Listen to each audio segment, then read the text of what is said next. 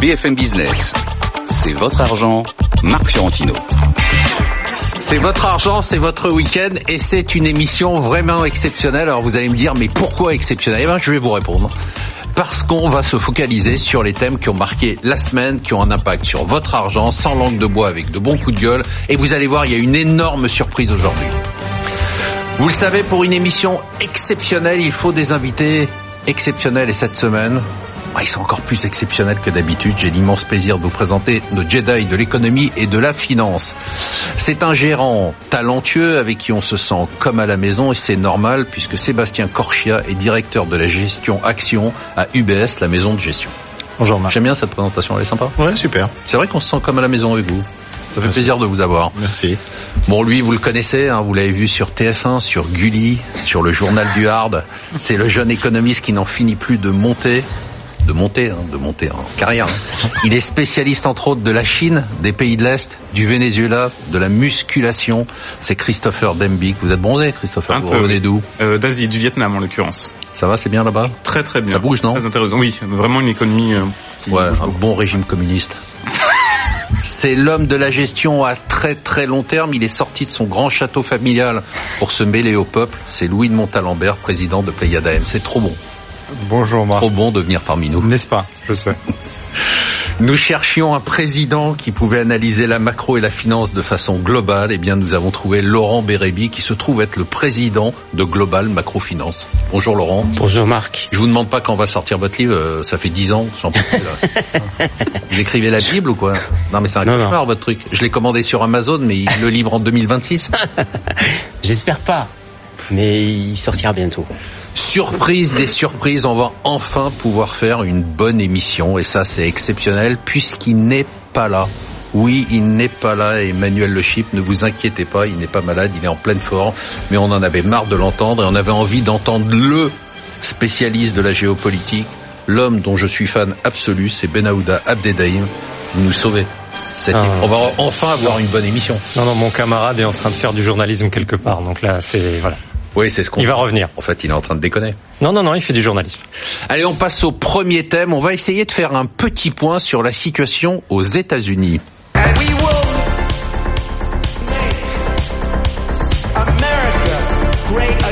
Make America Great Again. Allez, on se fait son le petit point Trump, le point sur la guerre commerciale, le point sur le shutdown. Pour les marchés, on a l'impression que tout est réglé. Hein Alors, les marchés parient sur un accord commercial, sur un accord avec le Congrès pour éviter un shutdown. Est-ce que c'est le cas? Est-ce que Trump a gagné? Quelle est la situation politique aux États-Unis? Benahouda, vous nous faites un petit topo parce qu'on est un peu perdu. Elle est euh, très mouvante, difficile à, à déterminer. Euh, L'affaire du, de- de- du shutdown et de la, de la décision du président Trump de déclarer euh, l'état d'urgence euh, pour pouvoir faire passer son mur. Alors maintenant, il ne dit plus euh, qu'il faut construire le mur, un slogan de campagne, mais il faut finir le mur. Alors qu'il n'a pas, été- il n'a pas, commencé. Ça, ça va, ça va être central. Ou bien il réussit à, à aller au bout de cette procédure-là et il aura gagné parce que c'était la question posée. Mmh. Ou bien euh, les démocrates euh, mèneront une et c'est ce qu'ils comptent faire une guérilla juridique de tous les jours pour euh, euh, faire valoir euh, un, un principe fondamental de la démocratie américaine, c'est les pouvoirs, les contre-pouvoirs. Et là, ça risque d'être très difficile pour lui, d'autant qu'un certain nombre de euh, parlementaires euh, républicains, minoritaires certes, sont dans ce dans cette idée-là que euh, le président empiète sur les pouvoirs du Congrès.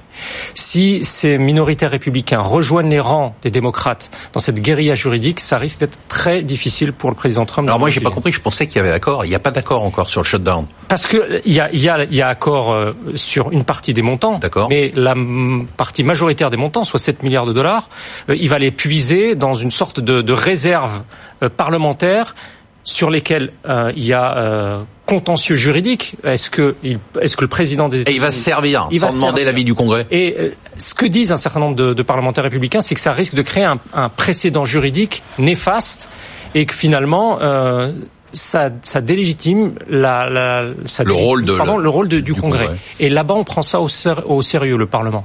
Contrairement à certains autres pays. Donc, on va voir dans les semaines, dans les mois qui viennent. c'est vraiment, je pense qu'il va y avoir une guérilla juridique. Enfin, je pense. C'est en se référence disent les médias américains. On, va vers cette vers cette guérilla juridique sur ce plan-là. Christopher Damick, mm-hmm. pourquoi on a l'impression que les marchés donnent Trump gagnant, enfin sur la guerre commerciale et sur le shutdown? Bah, Parce qu'on s'arrête finalement aux grandes lignes du discours et puis aussi il y a quelque chose. On en parlait lors de l'élection de Trump ici. On disait finalement malgré Trump qui est un élément un peu inquiétant pour les marchés, finalement vous avez une continuité politique aux États-Unis et on a un très bon exemple à l'heure actuelle qui a été révélé par Reuters, c'est que vous avez le fonctionnement bipartisan entre les deux au niveau des chambres entre démocrates et républicains qui fonctionne. Par exemple, d'ici à deux semaines, vous avez républicains et démocrates qui vont proposer euh, de taxer comme les dividendes au même niveau que les dividendes les rachats d'actions par les entreprises américaines. Donc vous voyez finalement il y a une continuité aussi qui permet d'avoir une certitude qu'aux États-Unis, malgré tout, il y a quelques à-coups, il y a eu le shutdown, mais fondamentalement la politique américaine n'est pas un élément d'incertitude majeur. C'est plus la macroéconomie finalement avec les chiffres par exemple des ventes au détail qu'on a vu récemment qui sont désastreux, qui là inquiètent les marchés ou qui devraient plutôt inquiéter les marchés. Moi, je crois qu'il s'est considérablement démonétisé. En réalité, euh, il y a eu un accord au Congrès entre les républicains et les démocrates qui proposaient pas les 5,7 milliards de dollars que lui réclament, euh, qui proposait tout juste 1,4 milliard pour améliorer euh, la sécurité à la frontière. Il est complètement démonétisé parce que le shutdown a été un fiasco pour lui. Donc il sait qu'il peut pas se réaventurer euh, dans le shutdown. Et il y a une quasi-certitude que s'il euh, va sur la voie qu'il a annoncée. Euh, il y aura des oppositions effectivement judiciaires. regardez la guerre commerciale, ça se passe plutôt pas mal pour lui. Non, la guerre commerciale non plus. Moi, je pense que ah. aujourd'hui les marchés misent pas sur le fait que. Euh, mais ils misent sur un accord. Bah, mais voilà, avant le 1er mars. En fait, on peut pas dire qu'il a gagné. On peut juste dire que bah, s'il y a des engagements, non, mais attendez, s'il y a des engagements de la part de la Chine à augmenter ses importations venant des États-Unis et réduire ses exportations, euh, ça sera gagné quand même. Non D'abord, c'est pas des engagements qui sont véritablement euh, ah mais ça sera chiffré. Ouais. Non, c'est plus le problème sur le, le, le, respect de la propriété intellectuelle. Là, il y aurait une vraie concession de la part des, des, des Chinois. Mais je pense pas qu'il euh, qu'il soit gagnant à l'heure actuelle. Il est plutôt démonétisé. Laurent, je suis sûr que vous pensez pas ça sur Trump. Non, pas du tout. Voilà, je m'en doute. pas du tout, parce que pour l'instant, Trump, il a, à part la question du mur, et pour l'instant, il a réussi à faire tout ce qu'il avait annoncé de faire. Euh, et la Chine. Ben dit oui, hein. ça c'est important. Excusez-moi. Ah. Et, et, et, la Chine et la Chine est un est, est, sur la bonne voie en ce qui concerne Trump. Alors quand je dis ça, je, euh, en fait, je pense à tout un tas de choses. Et en particulier, on va parler du pétrole tout à l'heure, mais le pétrole c'est gigantesque. Je veux dire aujourd'hui. On va en parler tout à l'heure. Voilà. Mais là, aujourd'hui, la guerre commerciale, vous pensez qu'il a gagné Le shutdown, il a gagné Le shutdown, il, euh, le shutdown, en fait, pour moi, il n'y a plus de question de shutdown. En fait, d'accord. Euh, c'est terminé. Donc ça, c'est réglé. Euh, donc là, les marchés ont raison de dire que c'est un sujet qui est derrière nous. C'est un sujet qui est derrière nous. Euh, le, le vrai sujet, c'est c'est ce dont on a parlé tout à l'heure, c'est-à-dire comment il va financer le mur auquel il tient tant, mais pour respecter justement ses engagements vis-à-vis de ses électeurs. Donc voilà, donc c'est le sujet principal. Mais pour le reste, encore une fois, je trouve personnellement que Trump a plutôt bien joué. Ben, il fait pas peur au marché, hein, Trump, non?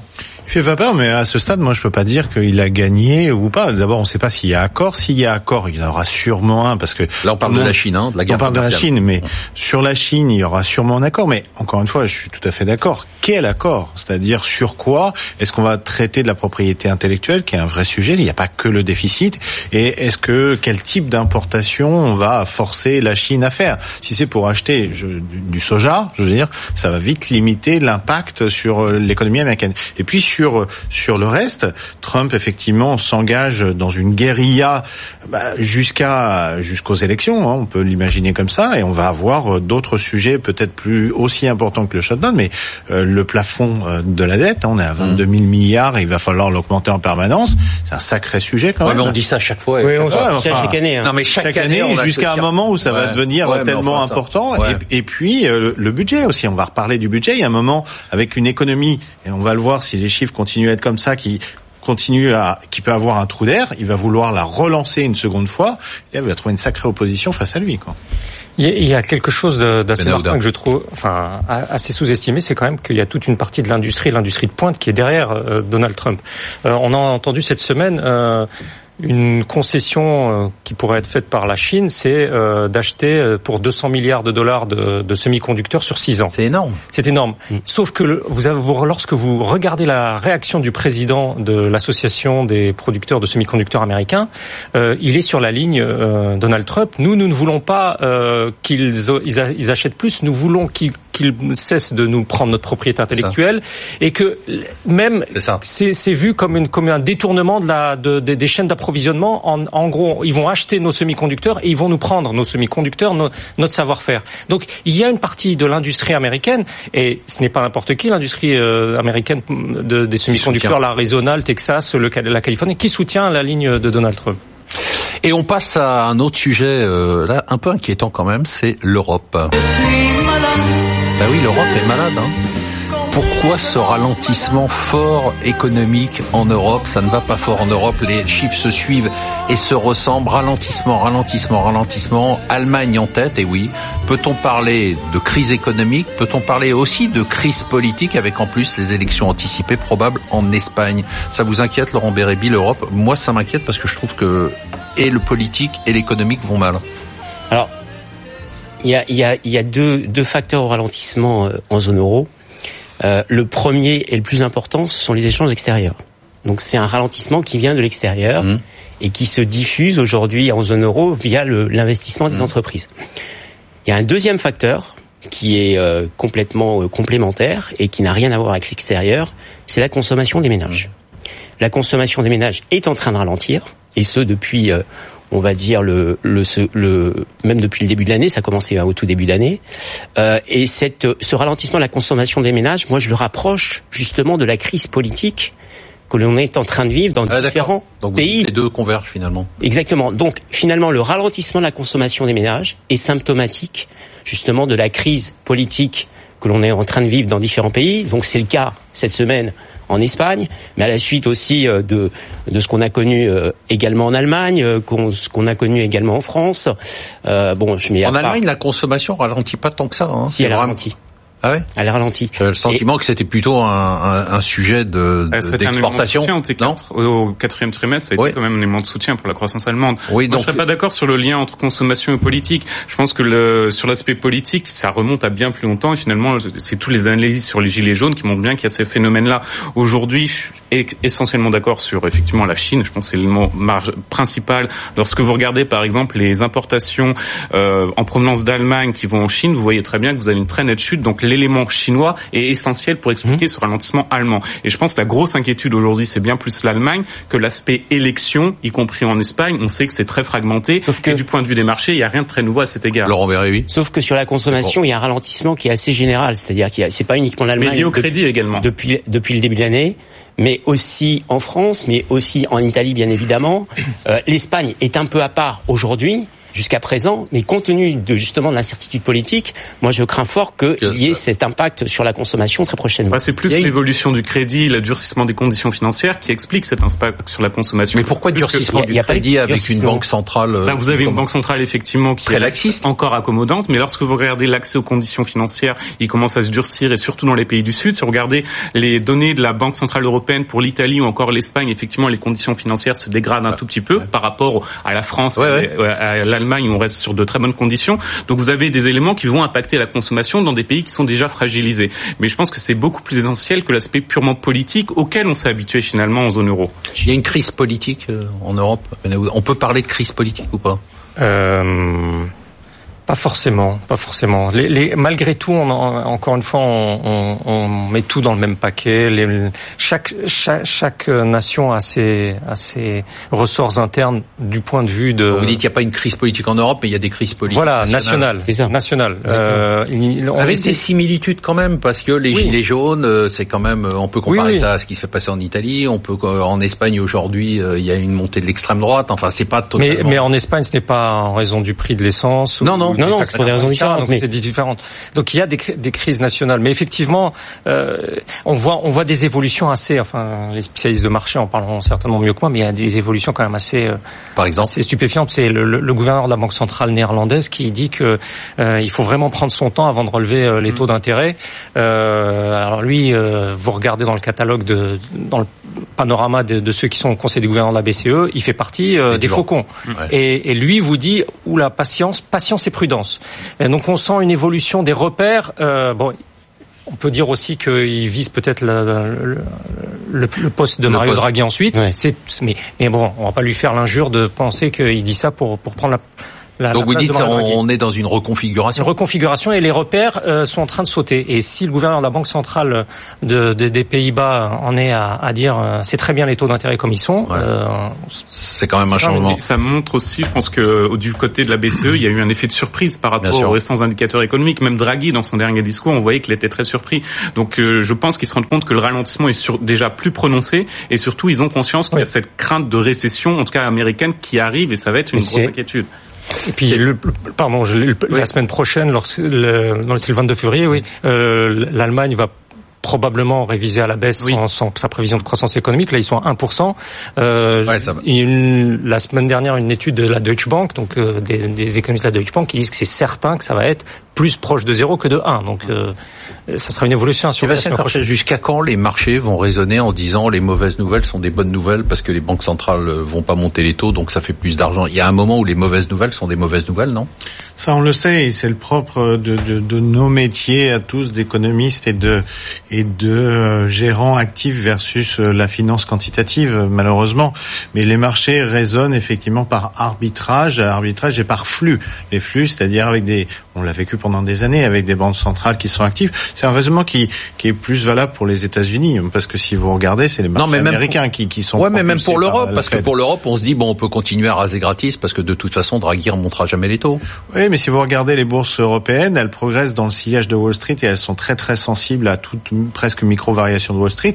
Mais si vous regardez les valeurs qui montent et celles qui baissent, bah, la réalité c'est que celles qui baissent et celles qui sont vraiment sensibles à la situation économique européenne sont les cycliques et les bancaires. Hein. Si vous prenez les bancaires, en dépit de valorisation extrêmement faible, elles sont basses euh, elles continuent. On l'a vu encore ces dernières semaines alors que les marchés rebondissaient de, de ne, de ne rien faire. Donc le marché, il, il aime pas trop cette situation euh, économique détériorée en Europe, avec quand même un bémol sur la situation euh, politique, c'est que si vous prenez l'Italie, c'est assez intéressant de regarder l'Italie.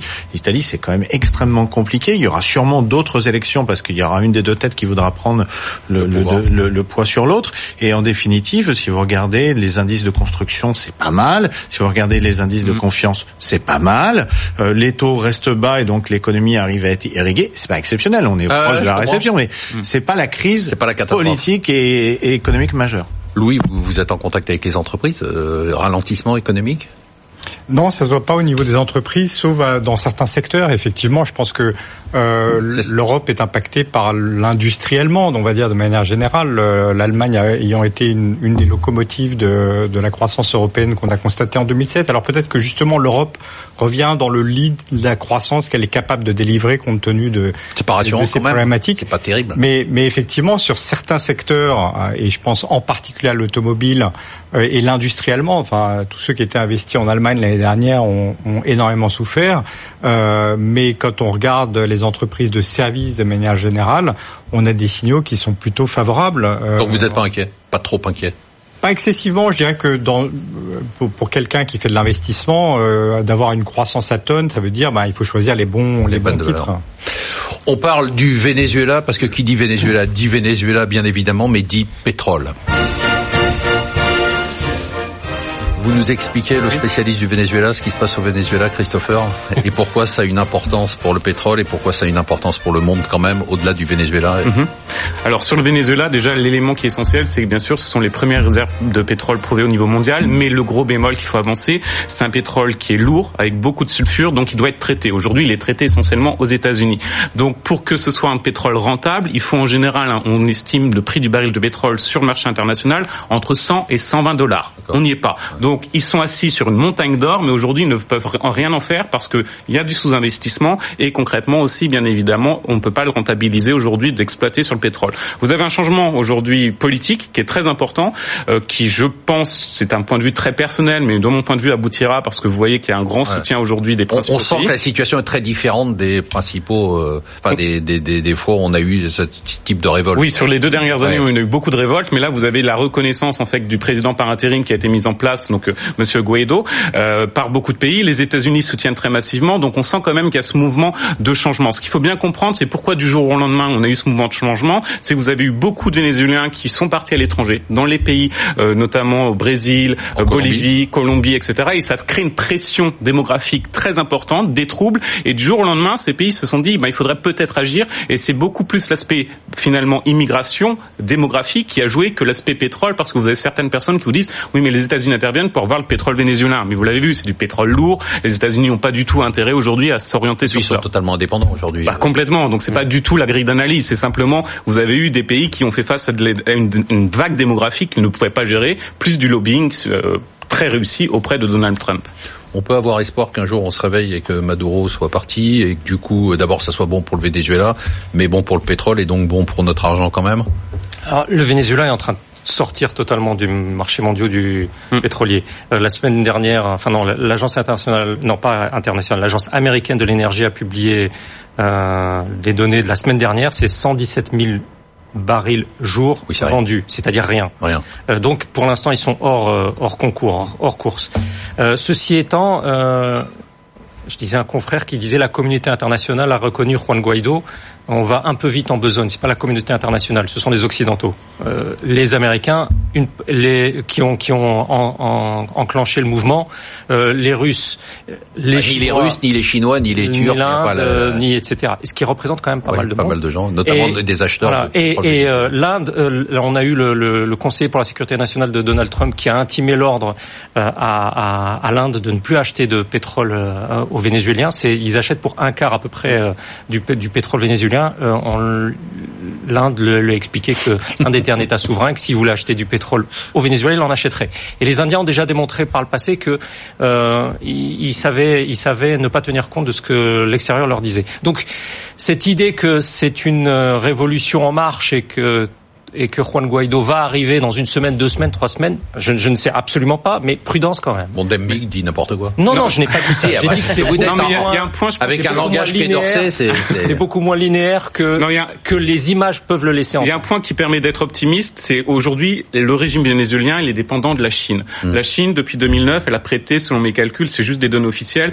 à peu près 70 milliards au régime vénézuélien. Et le point qui est intéressant, c'est que cette semaine, en fait, on a eu le représentant de chinois qui ont décidé de parler avec Juan Guaido, donc les représentants de Juan Guaido, sur la question de la dette et bien sûr derrière cela euh, du pétrole au Venezuela. Donc ça veut dire que la réelle politique commence à s'installer, même s'il lâche pas officiellement bien sûr Maduro. Laurent Bérébi, le pétrole, c'est un sujet quand même pour l'économie? C'est un vrai sujet parce que finalement il y a beaucoup de mystères autour du pétrole. Euh, on comprend, euh, a, a, priori, on comprend pas trop l'évolution du prix du baril qu'on avait observé durant toute l'année 2018, euh, si ce n'est le fait que le prix du baril, on, peut le voir assez facilement, est très corrélé, par exemple, au marché action. C'est-à-dire que lorsque les marchés actions mm. montent, le prix du baril monte. Et donc finalement, le prix du baril est très significatif de l'évolution du commerce mondial, mais aussi de la croissance mondiale. Donc lorsque vous avez un prix du baril qui augmente, comme ces dernières semaines, et des prix du marché action qui augmentent également, euh, eh bien ça c'est très significatif du retour de la confiance des investisseurs dans l'économie mondiale. Donc ça c'est le premier point. Le deuxième point du côté rapidement du côté de l'offre cette fois-ci, euh, il y a quelque chose qui est qui est absolument euh, euh surprenant, c'est que les Américains ont pris la place qui a été euh, laissée béante, on va dire, euh, par les Iraniens et le Venezuela euh, par leur production. Hmm. Ils ont augmenté. C'est le facteur essentiel, on va dire. C'est le facteur essentiel. Et donc, et on est sur un trend aujourd'hui euh, de hausse euh, de la production américaine de 2 millions de barils jour par an. De plus. Donc ça, c'est un, vrai, un vrai game changer. Donc c'est là encore une fois c'est euh, c'est euh, c'est tout c'est tout bon du côté euh, de l'économie américaine et c'est tout bon du côté de Trump. On se retrouve en deuxième partie pour les autres thèmes de la semaine. On va parler aussi marché et puis on va vous donner le top 3 et les conseils de nos gérants. BFM Business, c'est votre argent, Marc Fiorentino. Et on se retrouve pour cette deuxième partie de l'émission avec notre ami Ben Aouda Abdedaïm qui avait terminé la première partie en disant que Christopher Dembic racontait n'importe quoi. Laurent Bérébi qui nous expliquait le marché du pétrole. Louis de Montalembert, le cheval latent à la sortie du studio. Christopher Dembic qui disait donc n'importe quoi sur le Venezuela dont il dit pourtant qu'il est spécialiste. Et notre ami Sébastien Corchat qui ne comprend pas pourquoi on ne l'a pas interrogé sur le pétrole. On va parler de l'or. Bon ça c'est un sujet pour les gérants. C'est un peu le comeback de l'or, et oui. Ah, ah bah, il a rien à dire. Montalembert, il gueulait parce qu'il n'a pas parlé du pétrole.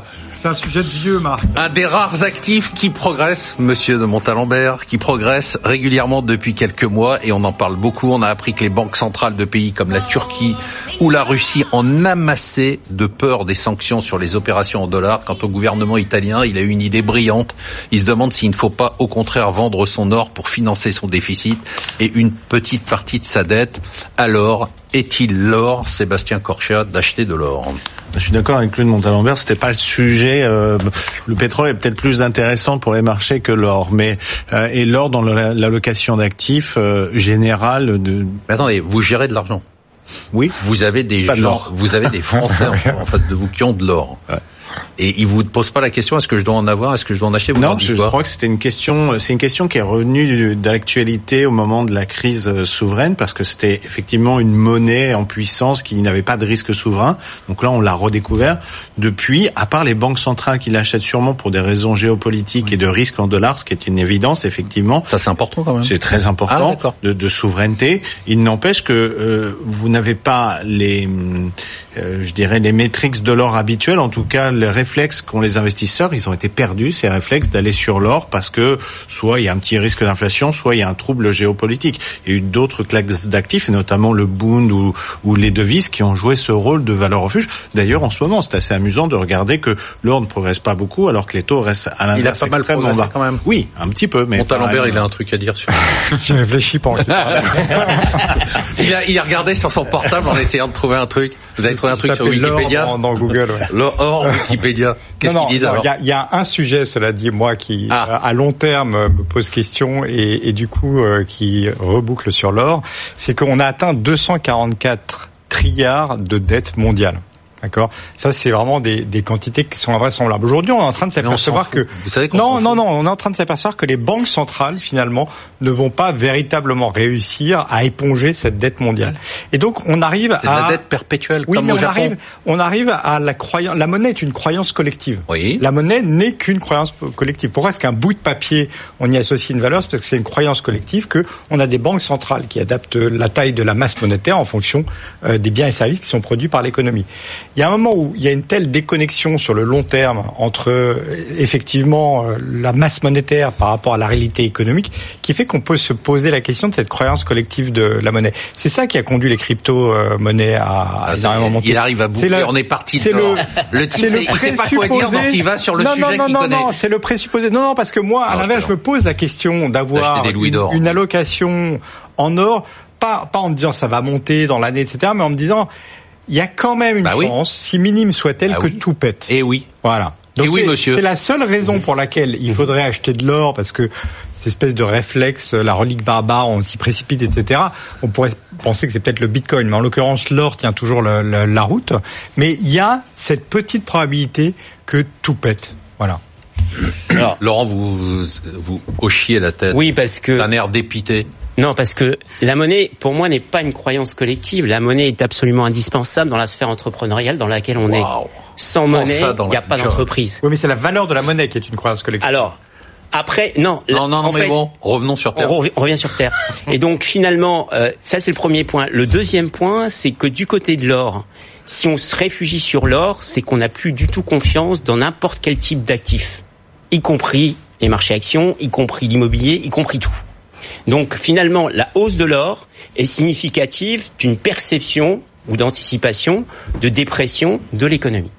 lié éventuellement à un excès de dette. Non. On voit que les, les, les On dettes corporate ont La dette- à des niveaux historiques. La dette est une Non, conséquence mais il a été très chose. marqué par la crise Mais- de la Signa dans la famille. Ça a, été un- ça a été dramatique et depuis, il est euh, très angoissé par la. Donc finalement, juste euh, donc en conclusion sur sur l'or, euh, oui, il faudrait s'y intéresser si on pense que euh, on est à la veille d'une euh, d'un crack et d'une dépression économique. D'un Bien, risque moi, je, systémique, en fait. et moi, je dis pas du tout. Et je vais passer la parole à Benahouda parce que je pense que c'est plutôt lié, ce que disait Corchia tout à l'heure, à euh, Sébastien Corchia, à la, la géopolitique, c'est-à-dire que c'est un moyen aujourd'hui de devenir indépendant de- du dollar. C'est Ouais. Parce que on voit juste les achats de de- de- d'or des banques centrales, c'est la Turquie, la Russie et la Chine. hein. Oui, et euh, même même lorsqu'on regarde euh, Écoutez les amis. le, le, le- la passion euh, du débat italien autour de cette question-là, on voit que c'est effectivement pas quelque chose d'anodin.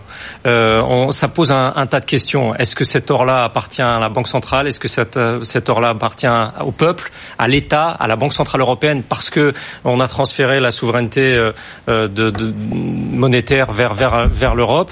Euh, et puis ce n'est pas finalement euh, on a la preuve par l'absurde que ce n'est pas liquide. Parce que euh, Pierre Carlo Padoan qui est le précédent euh, ministre des finances du gouvernement de centre gauche a dit si on vend notre or nous serons catalogués comme l'Argentine.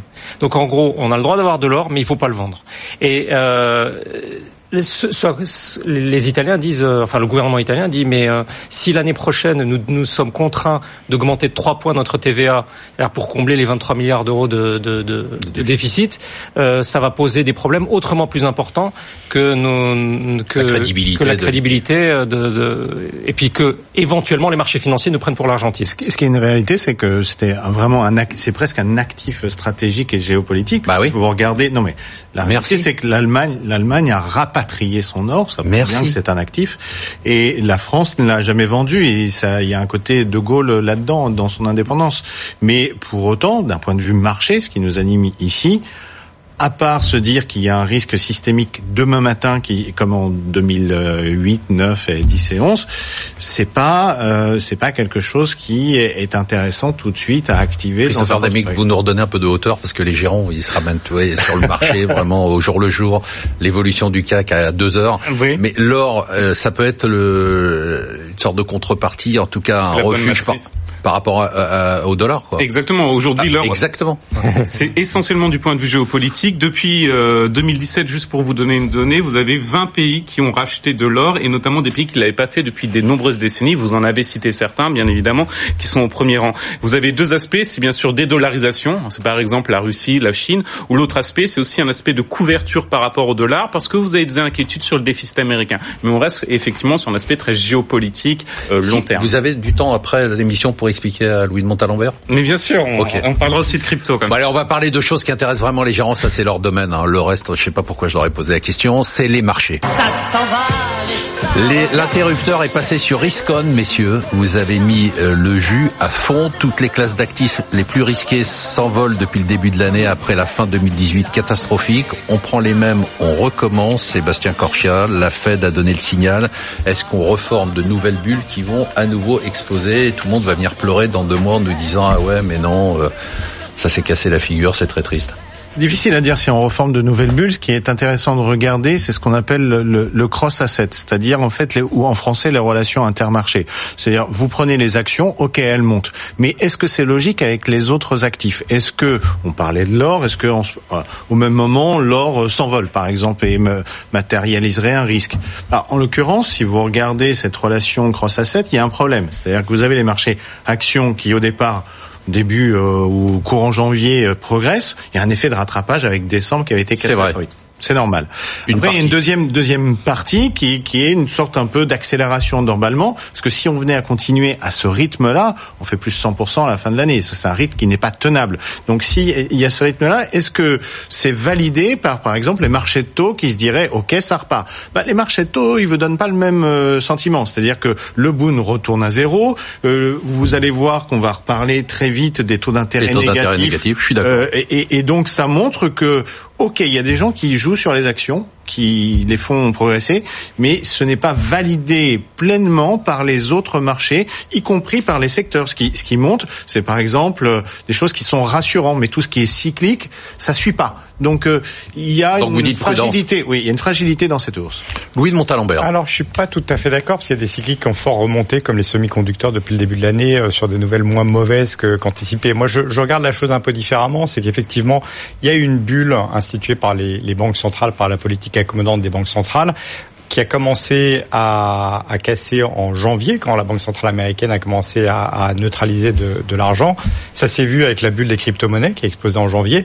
Et en fait, sur les actions, les actions continuent à monter, si ce n'est les small et les mid. Donc on a la liquidité qui a commencé dès fin janvier à se retirer des marchés actions. Mais moi, ce, qui, ce que je trouve intéressant, c'est qu'en réalité, la bulle euh, où sont engagées ces masses de liquidités, ça n'a pas été sur les actions, à mon sens, même dans la période précédente, c'est sur les bons du Trésor, Mm. c'est sur la dette. Et en fait, on retourne dans une, une situation aujourd'hui. Alors, il y avait une inquiétude sur les marchés financiers de attrition de la liquidité, donc on enlève ce qu'il y a de plus risqué, bizarrement, alors que la bulle reste, euh, honnêtement, on prête à 10 ans à l'État français pour 50 points de base. Donc, ce qui se passe, c'est qu'en réalité, euh, les investisseurs doivent retrouver du rendement.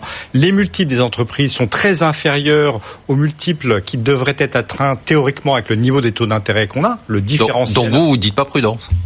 Non, moi je, je, je Vous reste dites relativement euh, sélectivité, mais on ah, continue. voilà, sélectivité, compte tenu de la valorisation des entreprises européennes, celles que je regarde en tout cas, euh, je suis pas en zone d'inquiétude. hein. Benahouda, quel est le thème qui vous a marqué cette semaine? Euh, c'est une étude de la fondation Bertelsmann euh, qui en dit long sur euh, la démographie allemande et qui en dit long sur euh, les perspectives euh, de croissance potentielle de, de ce pays.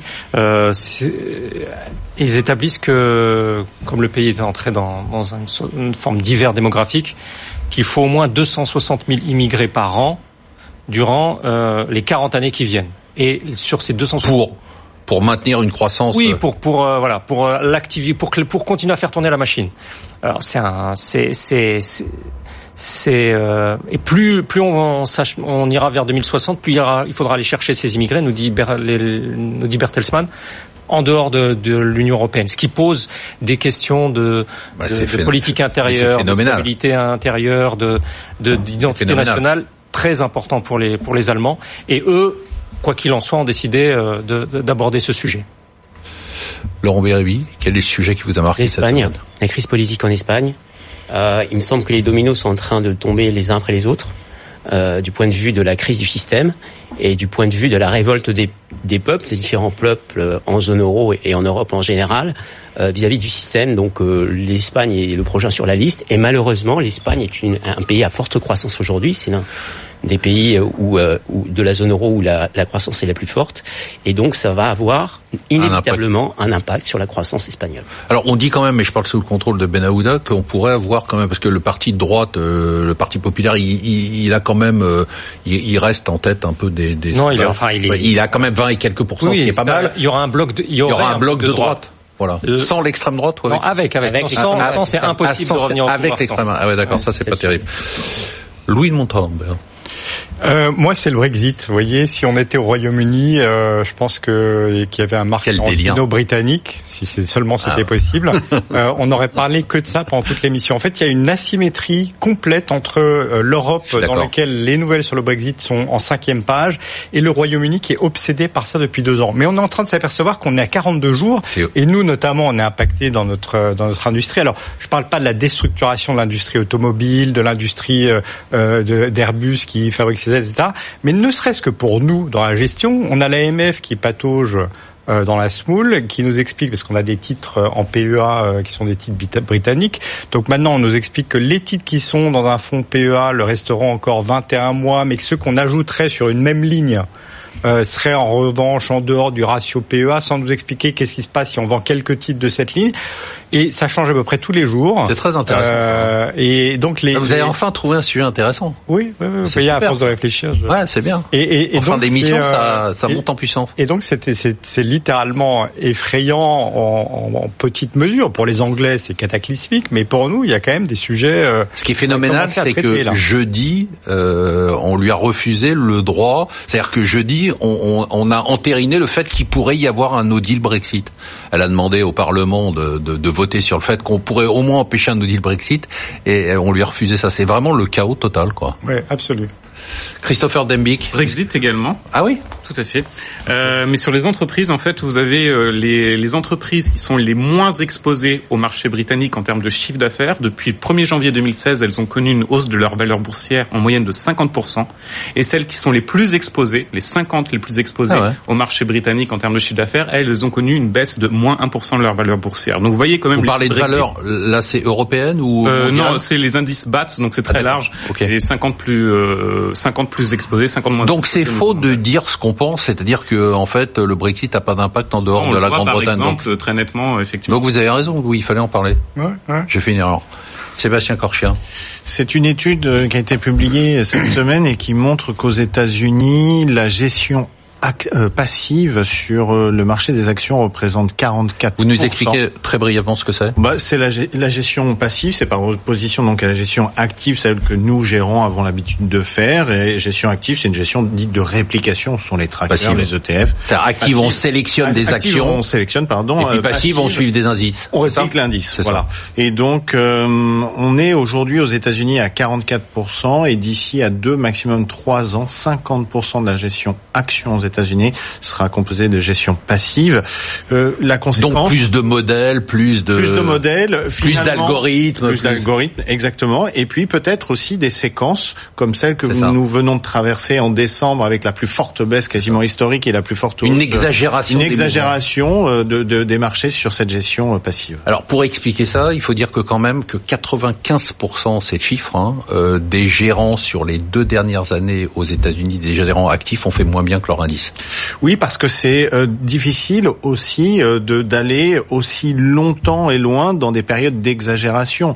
On gère, à différence de la gestion passive qui réplique, les gérants actifs, ils gèrent certes la performance, la recherche de la performance, mais au prix d'un risque. Et quand les marchés sont dans des formes d'exubérance, tant à la baisse qu'à la hausse, le gérant euh, actif a tendance à quand même prendre en considération ce risque. C'est peut-être aussi pour ça que ça rend le métier un peu plus compliqué ces derniers temps. Alors on passe au top 3 de la semaine. Vous verrez, il n'y a vraiment pas de justice. Je vous donne le trio de tête en 1. Louis de Montalembert avec 17,9%. Louis, bravo. Merci. 17,9%, on est quand même à la mi-février.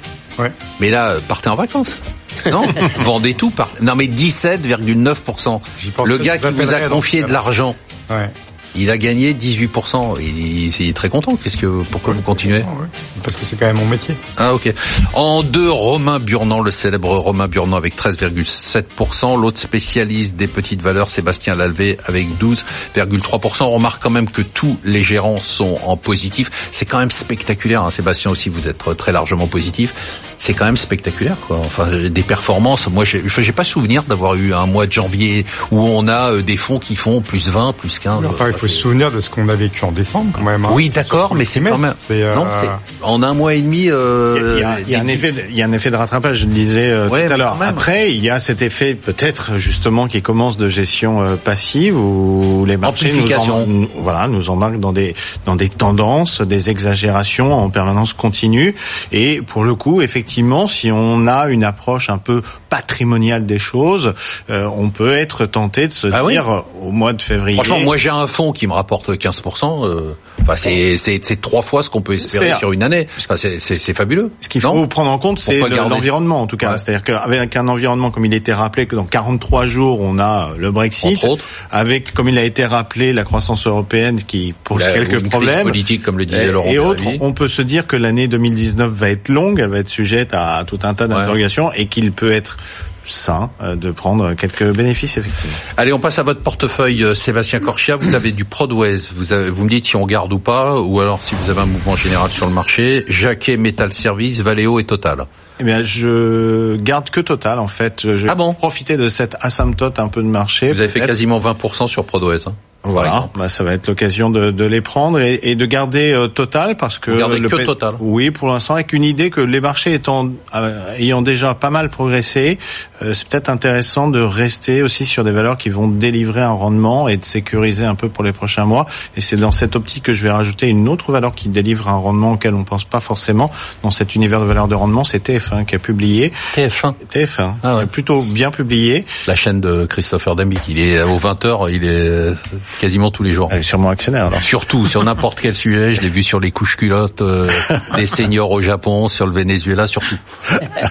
Bah alors je lui demanderai ses conseils. Mais tout- tout- toujours est-il que euh, c'est un titre qui vient de publier, qui affiche euh, finalement une très bonne, euh, euh, une très bonne maîtrise des coûts. On sait que c'est un sujet pour ce type de- d'entreprise. Ils Et- m'ont dit le modèle de la télévision. Le modèle de- regarde, machin. Il y a Non, plus de non, pub non, sur en la fait, télé. euh, c'est- c'est c'est on une va sur le c'est une- digital. C'est une, euh, population qui regarde que des films, etc. Mais c'est pas forcément le cœur de cible de, de TF1.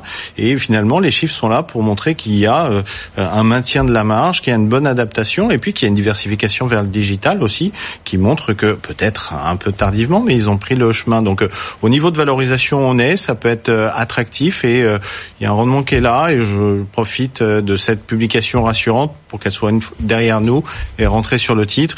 Et puis rajouter aussi dans une logique un peu de un peu de prudence, de sérénité pour les prochains mois. Une société qui a publié, qui s'appelle Ipsen, qu'on connaît dans des médicaments euh, dits de famille, ou bien euh, surtout dans sa, ses médicaments de spécialité, qui affiche des très beaux taux de croissance, qui est confiante pour l'avenir. Et je cherche à, un peu avoir une sélection, euh, comment dire Vous êtes devenu très pépère. hein. Non, je suis devenu vieilli, plutôt prudent. Un peu, ouais, j'ai pris En, quelques- en une semaine. euh, non, en quelques semaines, en quelques semaines. Mais voilà, un peu de prudence. Ipsen, TF1 et Total, Total. Bon, Louis de Montalembert, sacré champion de l'année pour l'instant. Pour l'instant, on est qu'à un mois et demi. L'année jeune. Jeune. On a du Kering. Garde. Vous avez fait un carton avec Groupe Gorgé, plus de 30%. Vous avez fait Hachette Group, 22,5%, Solution 30. Qu'est-ce qu'on fait? Parce que vous, vous êtes le spécialiste. Je vous rappelle, je rappelle que l'année dernière, vous nous avez dit en milieu d'année, ouais. je vends tout. Ouais. C'était très bien d'ailleurs, parce que vous avez limité la casse. On garde ou on vend tout là et on prend nos 17,9% en Non, non, on, on garde, on est un peu Allez, loin, Louis, hein, on garde. s'en va, là. Non, non, on garde, on garde, on garde. Et on investit dans Accesso Technologies, qui est une entreprise britannique, mais qui ne fait que 7% de son chiffre d'affaires au Royaume-Uni, et qui est un éditeur de logiciels spécialisé dans la gestion du ticketing et des lignes d'attente dans les parcs d'attractions. Je peux, je peux vous interrompre une seconde parce que ça, c'est une boîte anglaise. Je Ouais. comprends. Elle est peu exposée à la Grande-Bretagne, sauf qu'elle est exposée au sterling. Pas les livres sterling, c'est-à-dire Non, que non, non, non, non, dans la mesure où Non mais elle, si- elle est, moi je suis européen, si j'achète une, une action anglaise, Elle si est en- le- la livre sterling se casse la figure de Oui, mais 20%. si son chiffre d'affaires est en dollars, vous allez retrouver en gain de, de profitabilité, donc théoriquement dans les multiples. euh, D'accord, donc j'ai pas de risque, de vrai risque on n'a pas de vrai risque de vie. C'est pas une entreprise domestique. Donc euh, c'est euh, une centaine de millions d'euros de chiffre d'affaires, 15% de croissance, 22% de marge d'IBIT. Euh, elle est listée à l'AIM, qui est ce marché un peu bizarre euh, secondaire euh, anglais, et donc euh, avec l'attrition de liquidité, elle a perdu 60% de sa valeur. Ah oui, quand même. Donc elle a des multiples, oui, mais elle a des multiples qui sont euh, historiquement bas, avec euh, aucune sensibilité à l'économie mondiale puisqu'elle est quasi en monopole sur ses produits et qu'elle gagne des parts de marché, c'est-à-dire qu'elle installe des nouveaux parcs d'attractions. Non seulement elle installe des nouveaux parcs d'attractions, elle gagne des, nouvelles franchises, mais en plus les marques chez qui elle est euh, installent le produit euh, progressivement. C'est que du récurrent. Euh, donc on peut pas euh, rêver mieux. Bon, il y a dans quand même un petit problème de liquidité, même pas, Comme Sur un marché un peu comme Non, il y a, ah, il y a, C'est un peu un sous-marché euh, y a, hein. voilà, il y a, il y a, il y a quand même un demi-million d'échanges quotidiens. Oui, donc, euh, donc il y a quand même Mais c'est vrai que c'est un marché un peu, euh, Un peu spéculatif, un peu spéculatif, oui, tout à fait, ouais. Comment vous tombez sur une valeur comme ça? Comment on tombe sur Travaillant dur, Marc. Ouais, j'ai du mal à y croire.